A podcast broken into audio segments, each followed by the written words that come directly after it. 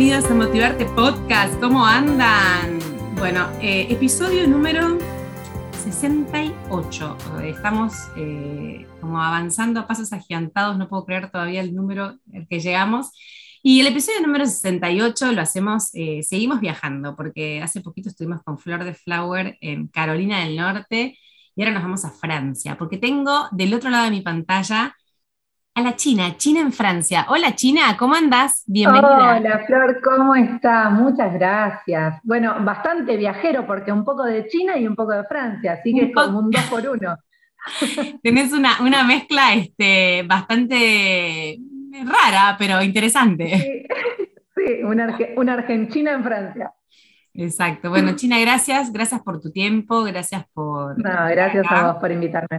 Y como te contaba ayer, que te spoileé un poco la pregunta, la primera pregunta de este, de este, podcast tiene que ver con quién sos y con que casi que te presentes vos un poquito a todas las que nos están escuchando. Así que la primera pregunta va a ser ni más ni menos que ¿quién sos? ¿Quién es la China?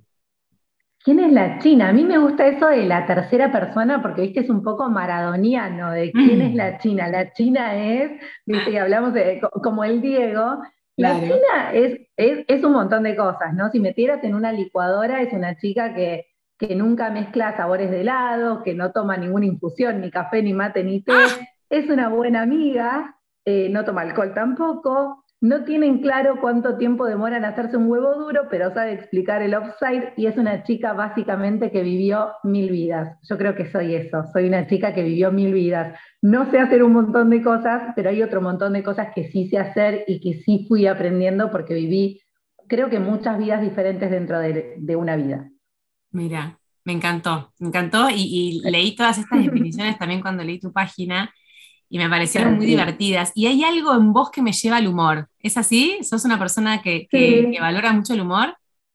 Sí, total. Creo que te diría que es lo que más valoro. Bueno, la honestidad por encima, pero además de la honestidad, atrás de eso viene como mucho un poco esto de reírnos, ¿viste? Reírnos mucho. En las buenas y en las malas, para mí es clave. Es clave. Es de lo más, más, más importante, sí. Sí, eh, el humor salva, dicen, ¿no? Así que... Sí, es raro igual, ¿sabes? Porque cuando me conocen personalmente, mucha gente, esto es una cosa loquísima y mis amigos lo saben, mucha gente piensa que soy muy antipática. No. Muy antipática. ¿Y por qué? por qué?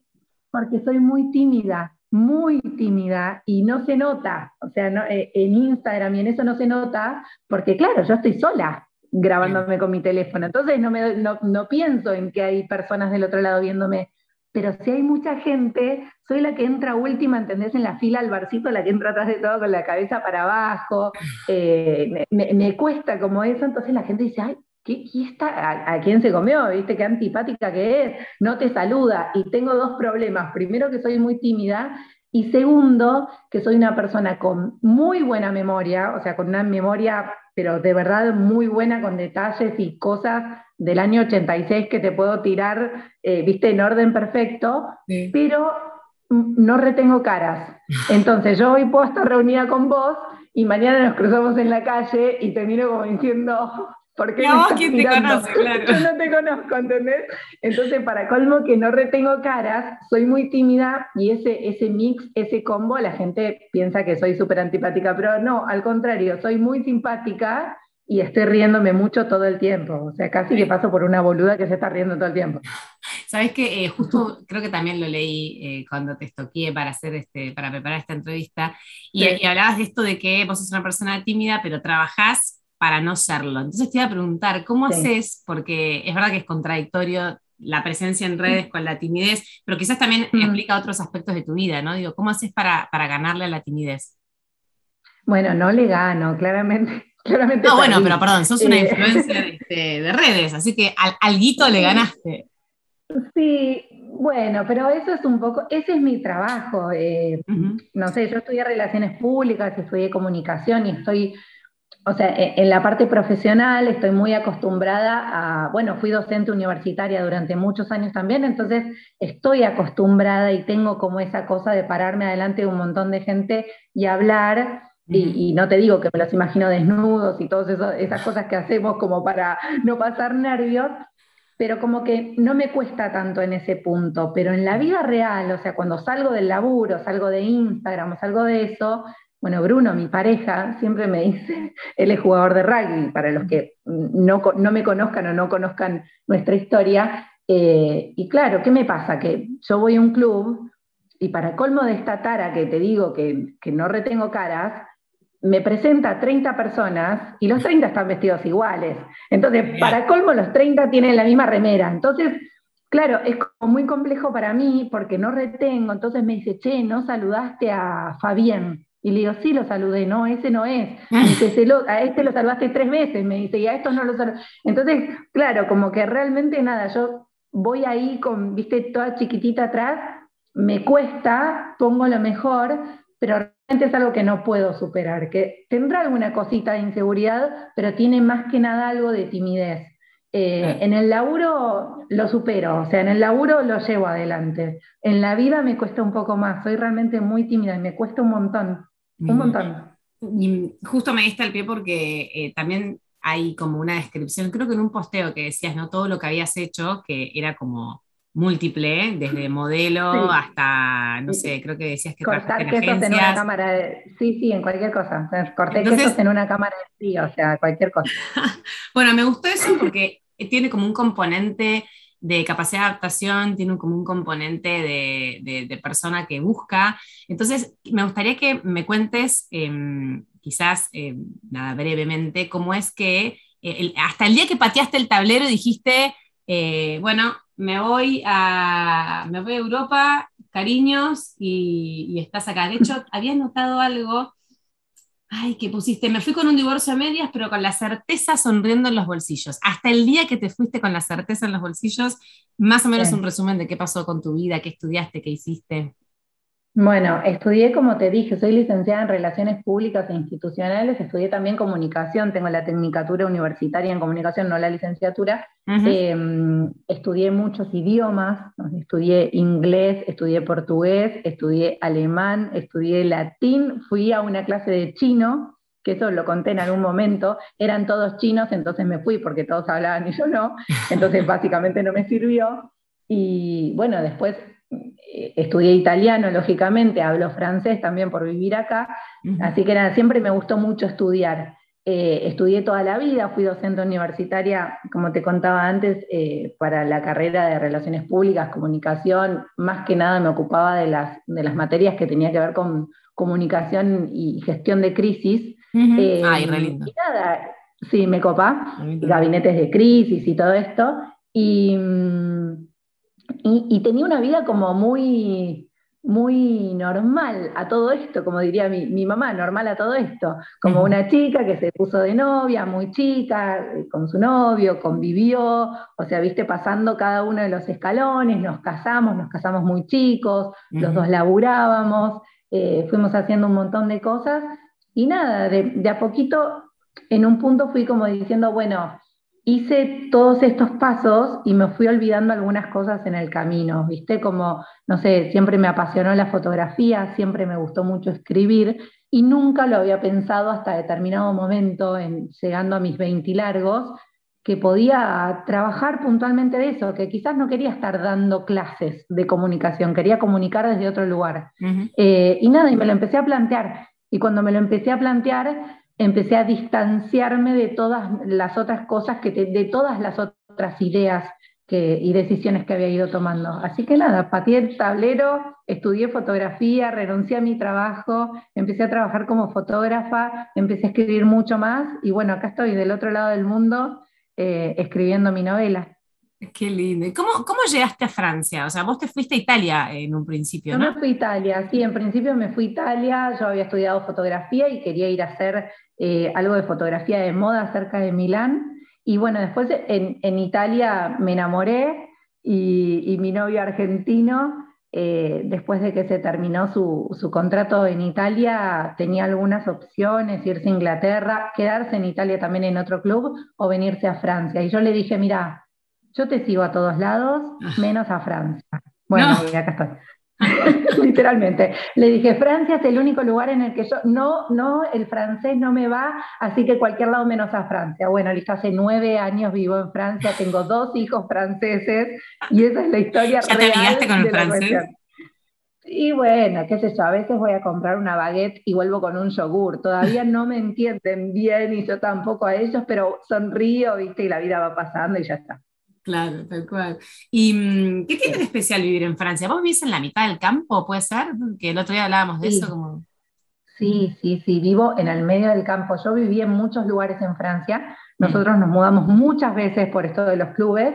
Mm. Entonces yo viví en los Alpes, en el medio de las montañas. Ahí nació Luca, mi hijo mayor. Después viví en la Costa Azul, eh, una zona mega turística, playa, todo divino, barcito en la playa y todo.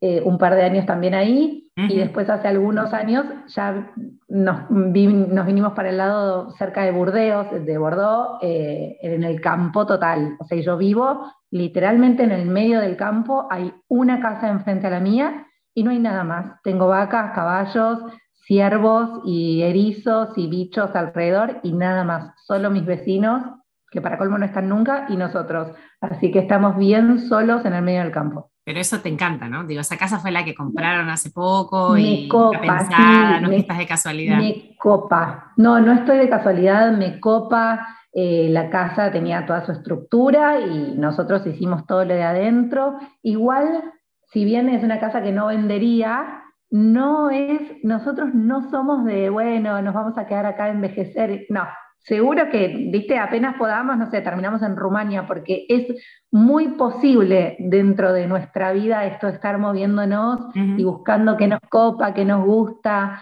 eh, ir cambiando. Y nunca tiene que ver con algo de no estar a gusto en el lugar en el que estamos, sino de ir probando otras cosas, de ir viviendo otras experiencias. Bruno es muy parecido a mí en eso. Bruno es un pie que también vivió en cuatro países, eh, se fue muy chico de su casa porque él quería jugar al rugby, vivía en Bahía Blanca y quería jugar en Buenos Aires, entonces se fue a, Buenos Aires, viste, como nada, fue haciendo todas esas cosas y solo y nada, somos como un equipo, un equipo de, gente que va por el mundo.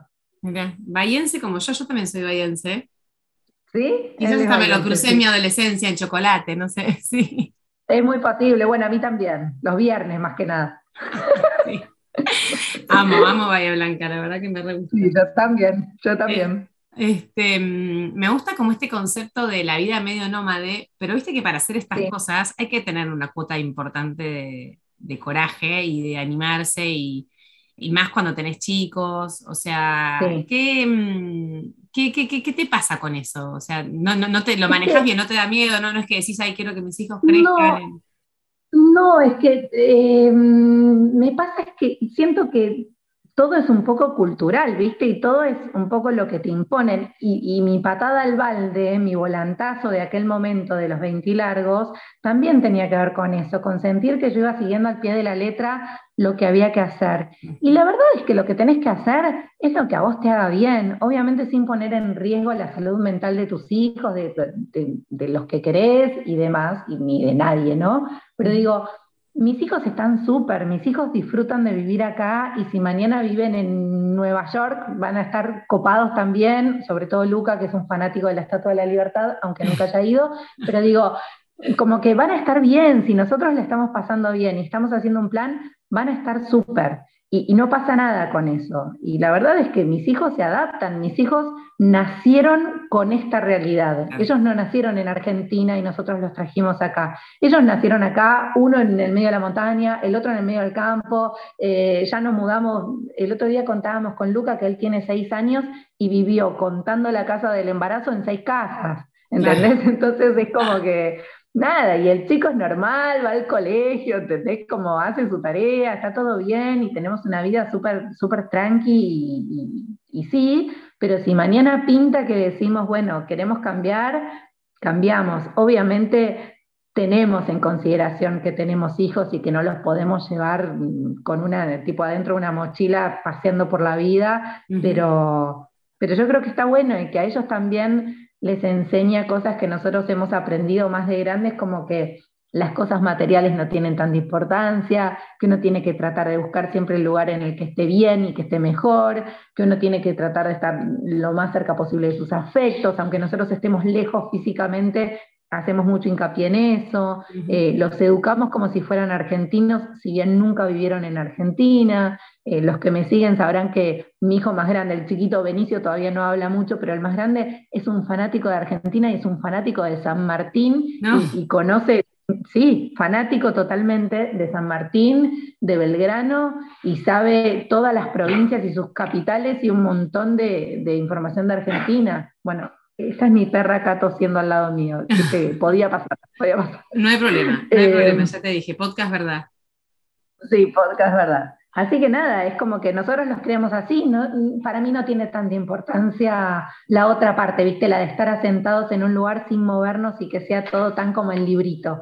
Claro, claro. Me encanta porque mm, en realidad es como que decís vos, es simplemente quizás un mandato, ¿no? Que, tenemos que quedarnos estáticos. Un mandato que se va rompiendo cada vez más, porque ahora con, la globalización, la pandemia, la tecnología, son cosas que... Sí, total uno se anima más. ¿Y, qué pasó en esta búsqueda? O sea, digo, en este, recorrido vos decidiste seguir a Bruno, por así decirlo, o acompañarlo. ¿Y qué pasó con vos, con, vos y con tus cosas y con esto de escribir? Eh, leí por ahí que tu mamá siempre te, impulsó a escribir, sí. Sí, mi mamá siempre, creo que sí, sí, siempre. Yo por supuesto soy la que leyó el discurso en séptimo grado, soy la que leyó el discurso en quinto año, soy la que leyó el discurso cuando me recibí en la facultad, soy siempre la que está escribiendo el discurso y leyendo. Siempre que había algo para escribir y para leer, era yo, ¿no? La que estaba ahí parada. Y, y, mi vieja siempre me decía, tenés que escribir algo, vos tenés, me dice, no solo porque tenés la capacidad, porque a veces tenés la capacidad, pero no lo disfrutás. Eh, me dice, tenés la capacidad y a vos se te ilumina la vida, me dice, cuando escribís algo y ves que a, otro se lo mostrás y le gusta, me dice, nada, tenés que aprovechar eso. Y bueno, un poco por esta timidez que yo te digo, nunca lo hacía o lo hacía muy chiquitito o, mm, escribía cosas y se las mandaba a mis amigas o hacía una dedicatoria importante para un cumpleaños contando anécdotas y no sé qué y lo mandaba por mail. Y bueno, y de a poco me fui, me fui animando un poco más esto que decís de acompañar a Bruno, de seguir a Bruno, en realidad no es tan así, porque si bien sí, la parte geográfica estuvo siempre determinada por sus clubes, mi trabajo va conmigo, mi trabajo es mi computadora, entonces en realidad yo puedo, puedo trabajar en cualquier lugar y más ahora con Instagram, que empezó un poco como una casualidad, empezó como nada, mostrarle a mi familia las fotos de mis hijos y, de a poco ir escribiendo quizás reflexiones un poco más largas acompañando esas fotos.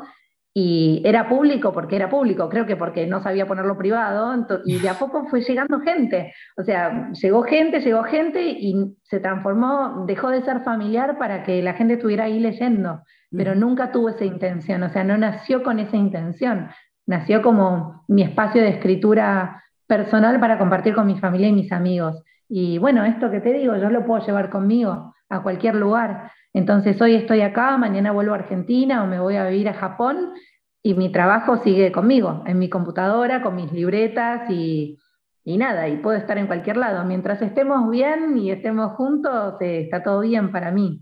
Y, nada, y banco, banco a acompañar el sueño del otro también, ¿no? obvio, y sobre todo si es este súper amalgamable con el tuyo, digamos, ¿no? sí, tal, cual, tal cual, sí, ni hablar. Conviven perfectamente. Sí. Qué lindo.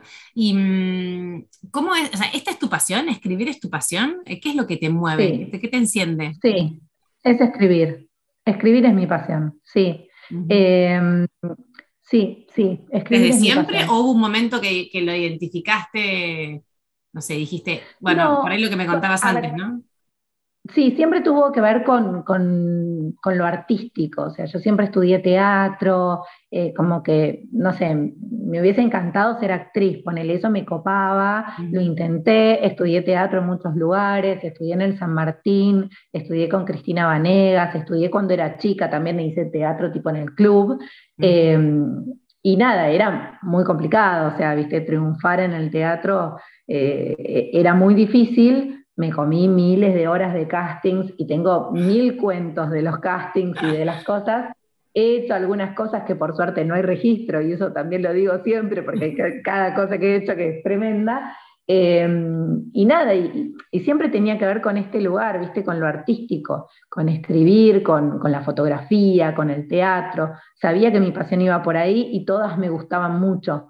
Pero escribir me acompaña desde muy chica. Quizás la fotografía no tanto, quizás el teatro tuvo sus momentos, pero escribir fue siempre, siempre escribí aunque sea en el ámbito privado o como te digo, para enviarles algo a mis amigas, siempre estuvo ahí. La lectura y la, escritura siempre estuvieron conmigo, desde muy chica. Tengo como una, una, casi una, no sé, una costumbre con mi papá de regalarnos libros todo el tiempo, de que llegue Navidad y yo ya sé que mi papá viene con un libro, o es mi cumpleaños, mi papá viene con un libro, y yo también para con él, ¿no? Entonces como que siempre las palabras siempre estuvieron en mí. Bueno, de hecho, yo tengo siete tatuajes y son todas palabras, o sea, para mí es como que la palabra es, es re importante. Hay una, una publicación re linda de, de, uno de tus tatuajes, que es eh, la, única palabra que tenés en castellano, ¿no? Ojalá. Ojalá. Y me gustaría que me cuentes por qué eh, decidiste tatuarte esa palabra. Ojalá, eh, bueno, es, nace de un deseo muy profundo que, tenía que ver con, tener un hijo, con ser mamá, y que me resultaba muy difícil, era algo que, que no llegaba y que fue muy complicado, eh, que de hecho fue muy complicado desde siempre, porque, bueno, yo estuve casada mucho tiempo con mi ex marido y ahora ya estoy hace mucho tiempo con, con mi, mi, novio, no mi marido, mi novio. Nos, nos, gusta jugar a eso porque nos quita años. Eh, y, y, nada, y tenía que ver con ese deseo profundo, ¿no? Con estar deseando, con, con sentir que, que, ojalá suceda lo que deseas. En nuestro caso era eso, pero pero cuando lo hablaba con mis amigas, ¿no? Como, como la fuerza de esa palabra, y como te digo, para mí las palabras tienen como muchísima fuerza, incluso sobre todo cuando no hay que darle tanta vuelta a la, a la explicación y a la palabra, sino algo corto, que tiene como un sentido muy grande, como el ojalá. Eh, y mis amigas decían, claro, mi ojalá es otra cosa, mi ojalá es tal cosa, pero qué fuerza que tiene. Y mm, me lo tatué, o sea, cumplí mi sueño, soy mamá, tengo a mis hijos, lo terminé logrando después de desearlo mucho y, no por magia, por una, no sé, un, conjunto de cosas entre mi deseo y el destino y, no sé, la ciencia o lo que sea, y lo logré, me lo tatué y mis amigas se lo fueron tatuando de a poco también, ¿no? Entonces ahora como que sí, y tengo muchísimas seguidoras, pero es como una constante, te diría que dos veces por semana me mandan fotos de sus tatuajes de ojalá. Mira.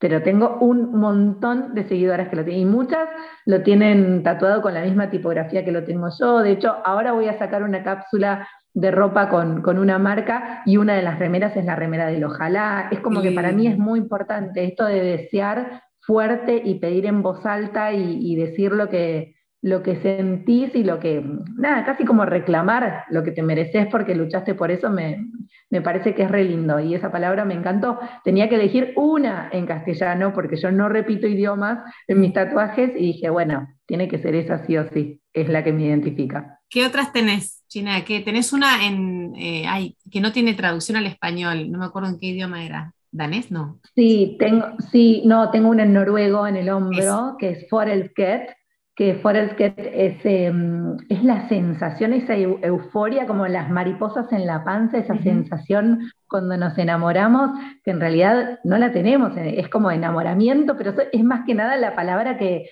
es mariposas en la panza, ¿viste? Esa euforia de la primera vez que te enamoras, y esa la tengo en el hombro, que, que me encanta porque me gusta esa sensación como de vivir con esa mariposa en la panza, ¿no? Para con todo. Eh, así que nada, esa también la tengo. Después tengo en francés, em, tengo aujourd'hui, que es hoy, que em, es en francés.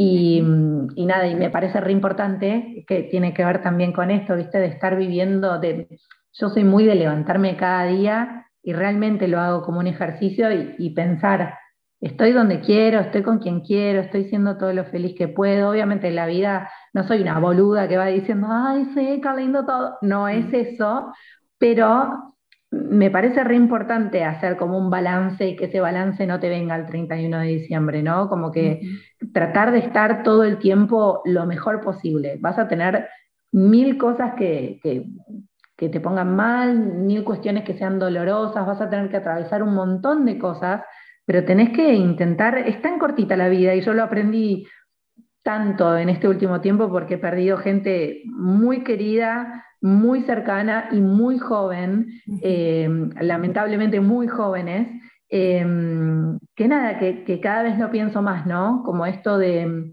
decir, bueno, che, o sea, no dejes para mañana porque realmente no dejes para mañana. La verdad es que nunca sabemos, tratemos de...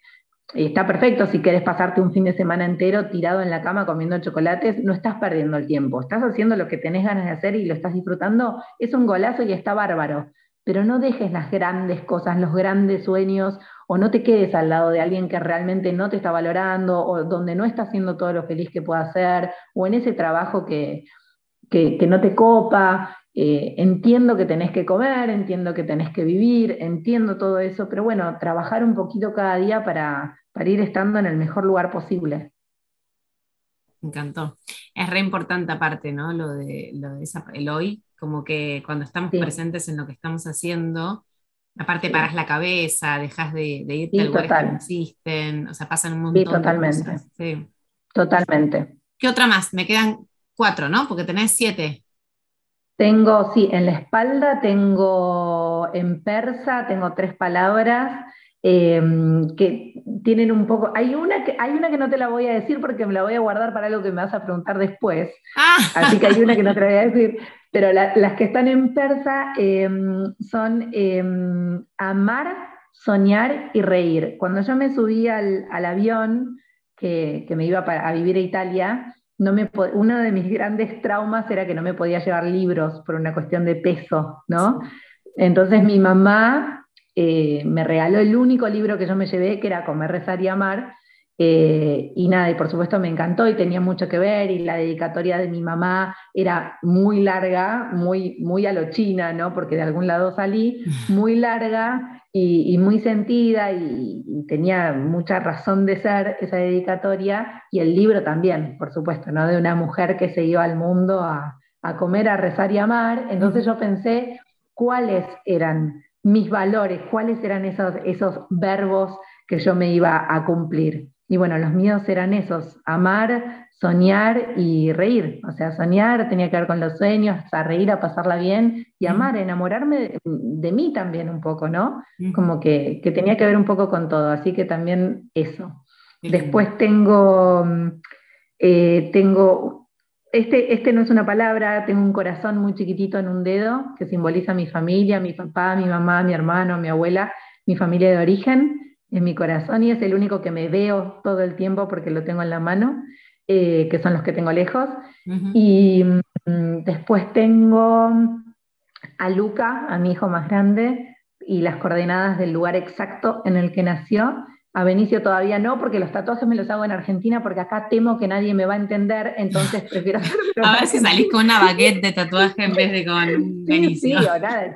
El chico se llama Benicio y me ponen Juan Carlos, ¿viste? Y digo, no, por favor, te pido. Así que cuando vaya a Argentina, ahí me haré el de Benicio con sus coordenadas y algunos más, porque tengo ganas, tengo un montón de de idiomas y de dialectos y cosas que fui aprendiendo, pequeñas palabras, por ejemplo, me gustaría hacerme uno en euskera, que soy muy fanática del euskera, así que me gustaría hacerme uno en euskera, eh, no sé todavía cuál, tengo alguna idea, pero no lo sé, eh, pero sí, sí, me quiero hacer muchísimos más y tengo uno más en italiano que todavía no te lo voy a decir. Ah, bueno, bueno, me encanta. La verdad que yo amo el poder de las palabras, de hecho, eh, el sábado pasado mi coach hizo una, una editorial en la radio sobre el poder de las palabras y es, e, es increíble cómo sin darnos cuenta nuestras palabras crean la realidad en la que, en la que nos movemos y qué fuerza que tienen y, cómo las tenemos incorporadas, las negativas y las positivas, ¿no? Un punto que, Total. que, no, no, las registramos,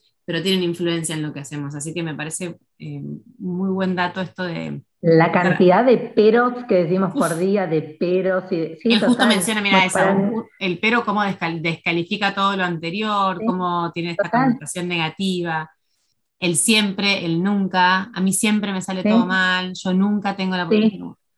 Sí, sí, sí. Es muy fuerte. Bueno, y ahora estás escribiendo tu novela. Sí. ¿Cómo venís con eso? Vengo bien, es la novela más larga del mundo, pero no por la extensión, sino porque se empezó en el medioevo y todavía no la terminé, pero...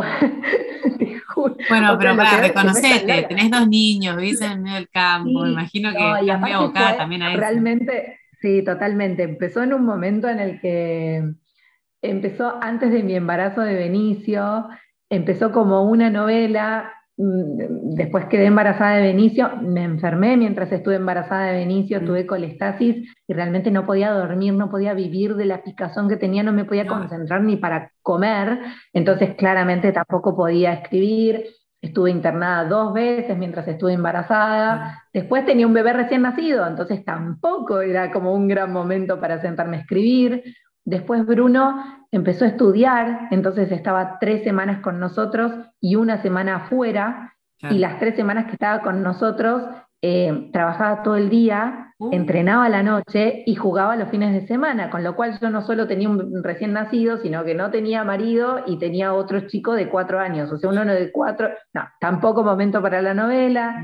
Después compramos la casa, hicimos la remodelación nosotros con nuestras propias manos, tampoco momento para la... Y bueno, y así fue pasando, y después vino una pandemia, me encerraron con los nenes adentro, o sea, viste como, nada, y podés tener en cuenta las señales y decir esto no está destinado a ser abandonar, abandonar la novela y la verdad es que no lo hice porque no creo mucho en algunas señales, así que seguí insistiendo y, acá estoy, ya está casi por, por terminarse y estoy re contenta porque para mí ese es, es, viste, el, sueño pendiente, esa es una de, de las respuestas también, es el sueño pendiente y es lo que lo que, nada, lo que me movilizó y, salga como salga es algo que, yo quería hacer.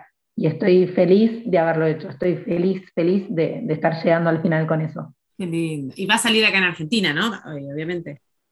Bueno, en realidad eh, es todo un gran tema. Yo tomé la decisión de mm, autopublicarme porque tenía la opción de hacerlo con editorial y decidí hacerlo por mis propios medios, con lo cual en Argentina lo más sencillo va a ser que llegue en ebook, en formato digital, porque sí, porque va a estar en Amazon, entonces va a llegar en formato digital. Después veremos más adelante e incluso si yo viajo y puedo hacer una presentación y llevar libros físicos y, demás, o si en algún momento termina dentro de una, de una, editorial, pero en principio va a ser así, porque como era mi sueño y soy muy cabezona y muy cabezadura, yo mm. quería elegir mi portada, quería elegir mi título, quería elegir mi ilustradora, quería maquetar como yo quería, eh, o sea, todo tenía que ser como yo quería que fuera. Em, así que como soy muy cabezona, así será. Eh, y después veremos si, termina en una editorial, pero a priori va a estar en digital. Qué bueno. Igual eh, lo importante es como que una vez más te desafías, ¿no? Porque hubiera sido mucho más cómodo lo de la editorial. Sí, em, lo era. lo era. Yo, en este caso, o sea, realmente el trabajo no es solo escribir, yo escribo, por supuesto que igual tengo un equipo, ¿eh? porque tengo mucha gente que me ayuda y la ilustradora, digamos, no es mi hijo de seis años que me hace un dibujito, hay una ilustradora profesional haciéndolo, hay una correctora profesional haciéndolo, hay alguien que se está ocupando del marketing digital, hay alguien que está haciendo la página web y que va a maquetar, o sea, como hay un montón de gente atrás que trabaja conmigo pero claro, yo tengo que estar en todo. Cuando vos lo haces con un editorial es mucho más sencillo, tomá, este es el manuscrito, me cambiarás lo que me quieras cambiar, yo no tengo mucho que opinar, me vas a elegir la portada y yo no tengo mucho para decir y ya está. Eh, y te entrará el, dinero correspondiente, el 10% de, de, cada libro cada seis meses y listo. Y eso es todo, amigos. Eh, en este caso para mí tenía mucho más que ver con, con mi propio sueño. Era como esto, yo quería elegir todo, todo, desde el precio hasta todo. Así que así será. ¿Me estaré equivocando? No lo sé, em, porque todo también es un negocio y por supuesto que es mi fuente de ingresos y, por supuesto que es mi trabajo, ¿no? Pero mm, no me importa, tenía que ser así, no podía ser de otra manera. Me encanta, tiene que ver, eh, tiene que ver con vos. O sea, digo, ¿no? Hasta ahora como que un poco veo que sos fiel a vos misma, que sos, que te animás, que no tenés miedo. Y me gustó algo que dice acá, pará porque se me bloqueó la computadora donde tengo el machete, pero dice como no tengo miedo a vivir, vivir siempre tiene una barandita, si miras bien, no me da miedo arriesgarme nunca en nada, pero me daría pánico no haberlo intentado jamás. Sí, es que vivir tiene una barandita y es eso que hablábamos al principio, ¿no? Como que uno puede ir caminando en el mandato, en el deber ser, en lo que le imponen, en lo, que va siguiendo su rumbo, en el novio de los 15 con el que seguimos, seguimos adelante y está esa barandita. Ahora vos podés elegir, pasás para el otro lado y quizás hay un precipicio, no necesariamente hay un precipicio. Eh, pero bueno, podés elegir si vas por la barandita, por el otro lado, haciendo equilibrio arriba, agarrado o cómo. Eh, para mí vivir tiene una barandita. Yo voy igual por la barandita porque no siento que soy una loca, viste, que se va arriesgando con cosas y que mañana nos puede explotar el mundo. No, eh, tengo una vida bastante tradicional en un punto, porque adentro de mi casa eh, es una casa, pero sí, para algunos puede ser un poco exótico porque vivo en el medio de las vacas y y me voy mudando por todos lados. tiene como cosas, condimentos medios raros, pero la verdad es que... Es, la que, vos elegiste. Rompí, sí, rompí algunas de las baranditas, pero siempre porque es lo que yo elegí. Claro. Está bueno eso. Claro. Me encantó. Bueno, China, promediando este, este super episodio, eh, te voy a hacer las típicas cuatro preguntas del final. Y, sí. La primera tiene que ver con algo que por lo que contaste te gusta mucho y que es leer y me gustaría que nos cuentes para nuestra biblioteca virtual que estoy armando, eh, ¿qué libro nos querés dejar en este episodio? Bueno, me cuesta un montón, entonces elegir uno, ¿no? Sí, elegí un clásico y un moderno porque no podía, no podía. El clásico porque es, un libro que, que, me regaló mi papá justamente, no es casualidad siempre. A mí me gusta que los libros te dejen, yo no entiendo el concepto o no comparto el concepto de que un libro es bueno o malo o no sé. Me tuve que amigar un poco con esto y pensarlo mucho con esto que te digo de mi libro en digital. Para mí un libro es su contenido, más allá de que esté en papel o como sea, un libro es ese libro es, que te genera algo, ¿no? Que te genera una emoción, que te hace que te hace emocionar justamente, que te hace reír, que te calienta si es literatura erótica, que, te hace llorar, que no sé, que te pase algo. Que te toque alguna fibra, tal cual. Sí, total, para mí es eso. Entonces, pensando un poco en eso, me amigué con esto del libro en digital, porque digamos, no podía tener todo, no podía publicar yo misma y que fuera en papel, estando en Francia, y qué hago, cómo vendo por Mercado Libre, pero estoy acá, no entiendo cómo hacerlo. Entonces me amigué con eso y dije, no, lo importante es lo que vaya a decir adentro y lo otro, viste, bueno. Y siguiendo con esta línea, hay un libro que, que me regaló mi viejo, que es de Saramago, que es para mí uno de los mejores libros eh, que, yo he leído, porque justamente me hace estar ahí, me hace sentir, y es Ensayo sobre la ceguera, que es de mis uh, libros preferidos, porque es un libro que vos lo lees y decís, qué olor que hay en ese lugar, o sea, qué olor lo que me está explicando este hombre, ¿entendés? Y sentís que estás ahí adentro, como que te mueve algo. Y yo me acordé mucho de este libro cuando empezó la pandemia, porque sentí un poco eso, de hecho lo recomendé en, Instagram y demás, y para mí es un libro increíble que no te tenés que perder porque realmente te lleva a ese lugar, logra que vos estés ahí adentro, que puedas leer y que puedas sentir. Ese es eh, el de la Belle Époque que voy a, recomendar, y el otro, el más nuevito, es de Marina Macome, que se llama La Reina del Hielo Seco, que me lo recomendó Rosario Llanarte, Rosy, mi socia amada, em, sí, en, las vacaciones lo leí hace un mes y medio, eh, que también me pasó lo mismo, pero es otra temática completamente, es un libro fresco que me hizo reír en voz alta. Para mí es muy importante el humor, pero me pasa que pocas cosas me hacen reír. Eh, me cuesta mucho que algo realmente me haga reír, y me hizo reír. Me encantó porque yo estaba sentada y me reía y sonreía, y a mí eso me encanta, es lo mismo que intento yo generar con mi novela, que va como en ese tono, que, te rías, ¿viste? Que, cierres el libro y digas. Qué bueno, tus textos tienen siempre un condimento de humor.